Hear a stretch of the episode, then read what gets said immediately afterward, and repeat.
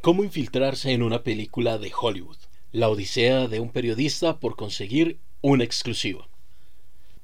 Esta aventura inició el domingo 23 de agosto del año 2015. La sala de redacción en un noticiero nacional empezó a recibir información sobre la llegada del actor estadounidense Tom Cruise a la ciudad de Cartagena y cerca de la una de la tarde se obtuvo la primera imagen del actor en la sala VIP del aeropuerto de esta ciudad, confirmando de esta manera la ilustre visita de quien ha sido referente para las películas de acción en la última década a nivel mundial. La llegada de Tom Cruise a Colombia se dio por el rodaje de la cinta American Made, que bajo la dirección de Doug Lyman cuenta la historia de un expiloto que es reclutado por la CIA para investigar una importante operación encubierta, un acierto militar que logró apresar a varios miembros del cartel de Medellín durante la presidencia de Ronald Reagan. Cabe anotar que este largometraje hace parte de la apertura cinematográfica que se dio con la ley impulsada desde 2003 por el Fondo para el Desarrollo Cinematográfico en Colombia.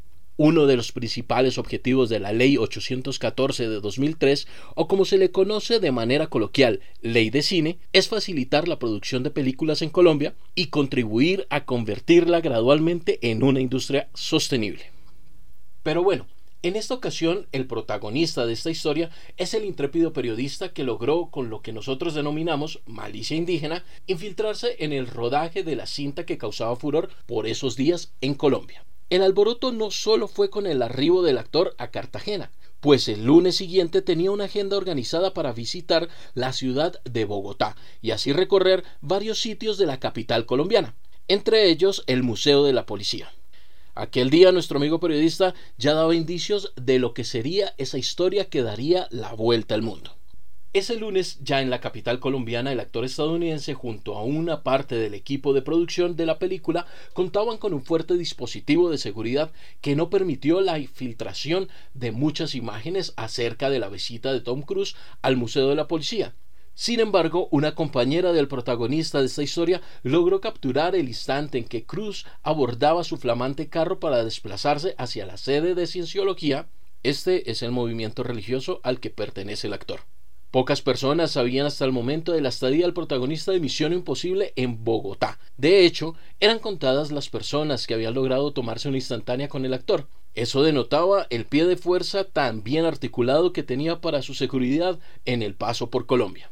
Al día siguiente, el equipo de producción de la película, incluyendo al señor director y algunos actores, se desplazaron a la selva colombiana para realizar una tarea muy importante cuando del rodaje de un largometraje se trata. Ellos fueron a hacer scouting de locaciones. Esto consiste en revisar los lugares recomendados para realizar la grabación. Ya para este momento, 25 de agosto, los medios de comunicación a nivel mundial andaban pendientes de cualquier movimiento que hiciera Tom Cruise en Colombia. Muy pocos periodistas habían logrado obtener una buena imagen del actor y todos se encontraban a la expectativa del desarrollo noticioso que esto implicaba.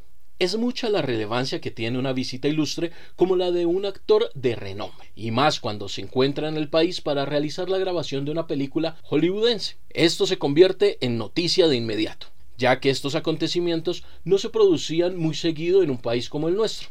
Luego de la aprobación de la ley de cine, por Colombia han pasado actores como Javier Bardem, Penélope Cruz, Nicolas Cage, Tom Berenger, Tilda Swinton, Will Smith, Antonio Banderas, Freida Pinto, Mickey Rook, Mark Wahlberg, entre otros. Fue hasta el cuarto día que se lograron las primeras imágenes en video y las fotografías que revelaban la ciudad en la que se rodarían la mayoría de las tomas que harían parte de la cinta mencionada anteriormente. No existía otro lugar como la capital de la montaña, pues la magia que encierra es fenomenal. A eso se debe sumar que al tratarse de una historia sobre un personaje que interactuaba con algunos integrantes del cartel de Medellín, la atmósfera creada en la ciudad de la eterna primavera era más acorde para el desarrollo de este filme. Estos primeros días habían transcurrido en completa calma, por describirlos de alguna manera, pero ya se había planteado en el noticiero la propuesta que un periodista fuera e hiciera lo que estuviera a su alcance para lograr obtener la mejor información y las imágenes exclusivas de los acontecimientos en el set de grabación y todo lo concerniente a este largometraje. Pero, ¿cómo podría lograrlo? Si todo lo relacionado con la cinta era totalmente hermético y hasta tenían un estricto control sobre el personal que participaba en esta producción audiovisual. Era 24 de agosto cuando la jefe de entretenimiento anunció que un periodista del equipo se iba para la ciudad de Medellín a hacer el respectivo seguimiento sobre todo lo relacionado con Tom Cruise. El trabajo realizado anteriormente por el periodista que aún no completaba su primer año trabajando para este medio de comunicación le había dado una reputación ostentosa para encarar esta misión. La mañana del 25 de agosto ya no era una mañana normal, todo estaba destinado para ser un gran día, y el protagonista de esta historia empacó maletas para su viaje hacia la ciudad de la eterna primavera. Lo acompañaba un equipo de reportería conformado por un camarógrafo y su asistente. Ellos eran los encargados de lograr las mejores imágenes en video para el reconocido Noticiero Nacional. Así emprendieron un viaje que sin contratiempos y en absoluta reserva lograron llegar a su destino. Allí se encontraron con el otro cómplice en esta aventura, el señor conductor, quien conocía a la perfección la ciudad por la que tenían que realizar los desplazamientos necesarios para cumplir con el propósito de este viaje. La primera parada fue el aeropuerto al interior de la ciudad. Allí se encontraban en el rodaje de la película. El intrépido periodista tenía un contacto dentro de la producción. Esta persona fue la que suministró muchos detalles sobre el trabajo que estaban realizando y los lugares donde iban a grabar las tomas para construir la historia de Barry Seal. Entrar al área de grabación en primera instancia no fue complicado. El tema era denso al instante de intentar capturar la imagen exclusiva donde apareciera Tom Cruise y luego enviarla a Bogotá con la demás información recopilada en este primer acercamiento al rodaje del filme en cuestión. Todo era complejo al intentar intercambiar palabras con algunas personas que trabajaban ese día en el rodaje. El contacto del periodista lo presentó como un integrante de las fuerzas militares y a pesar de ir vestido como civil, las personas con las que interactuaron no se dieron cuenta de la mentira que se empezaba a tejer con tal de lograr una noticia exclusiva. En medio del agite que conllevaba realizar una producción de tal magnitud, se lograron algunas buenas imágenes para pasar por el noticiero. Ya se estaba logrando el objetivo. Mientras el periodista se infiltraba en el rodaje, sus compañeros de reportería se encontraban a un costado de la pista del aeropuerto y desde el patinódromo lograron otras imágenes con un ángulo distinto. Estas instantáneas serían cruciales en el desarrollo de esta historia. Todo lo coordinaban por medio del teléfono y mensajes de WhatsApp, que funcionaban con una precisión exacta, como si se tratara del mecanismo de un reloj bien aceitado y calibrado. Con la primera victoria y con unas buenas imágenes, todo el equipo empezó a meterse un tris más en el cuento de ser infiltrados. Los engranajes empezaban a funcionar de una manera excepcional y todo iba fluyendo sin sospechar el desenlace de una anécdota que sería inmortalizada por otros medios de comunicación. La segunda locación en la que estuvieron fue el Museo Botero. Allí tan solo el periodista logró entrar gracias a la convicción y entereza para decir que ya había hecho parte del otro lugar de grabación. En esta ocasión, el encargado de ayudarlo fue el mismo jefe de seguridad asignado por la Policía Nacional a Tom Cruise. Aquí, el reportero estuvo muy cerca del actor norteamericano, logrando imágenes de su coprotagonista y hasta del director mientras marcaba una de las escenas. Todo esto lo hizo ocultando el celular con sus manos y tratando de pasar desapercibido para que no lo sacaran del set de grabación.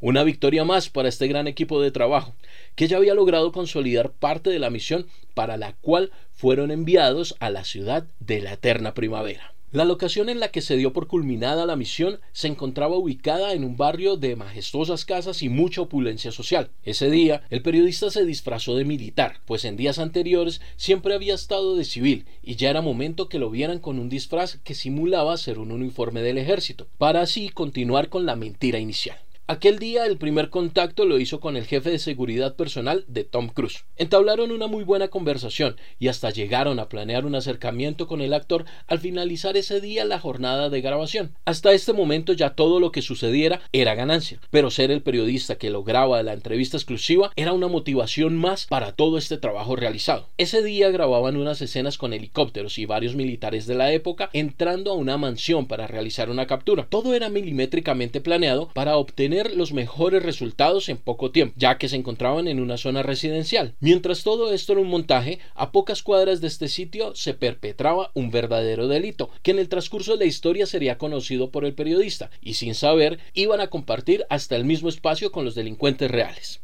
Pasaba el mediodía y el reportero ya había cruzado palabras con Tom Cruise y habían pactado un saludo para una amiga del periodista, la excusa perfecta para intentar hacerle una o dos preguntas al actor. Pero esto sería tan solo al final de la grabación ese día. La felicidad invadía al reportero porque podría lograr algunas palabras del famoso y sería una chiva como se conoce en el argot de los medios de comunicación. Mientras tanto, sus compañeros de aventura realizaban un trabajo igual o más importante desde un punto lejano de la locación. Ellos vigilaban los donde los actores descansaban entre grabaciones. Allí lograron capturar las imágenes de uno de los colombianos que integraba el elenco de esta película. Correr todos estos riesgos valían la pena al finalizar cada jornada de trabajo. La satisfacción del deber cumplido y de lograr lo que otros no habían hecho era parte de esa motivación para seguir adelante con una mentira que aunque no hacía daño, era una mentira que tarde o temprano iba a ser descubierta. Sobre las 2 de la tarde el reportero se despedía para ir a almorzar y regresar horas más tarde para grabar el saludo pendiente con el protagonista de la película. Sin sospechar nada, el jefe de seguridad asignado de la Policía Nacional lo acompañaba hacia la salida de la locación. Antes de salir preciso se cruzó un amigo del periodista y con un gesto lo saludó sin imaginarse lo que este personaje estaba haciendo allí ese día. El policía que se encontraba presente en esta escena preguntó de dónde se conocían y la respuesta inmediata fue el detonante para descubrir la mentira inicial, pues el amigo del reportero argumentó que se conocían después de haber trabajado en algunas producciones de televisión. Ese fue el instante en que todo dio un giro trascendental en esta historia.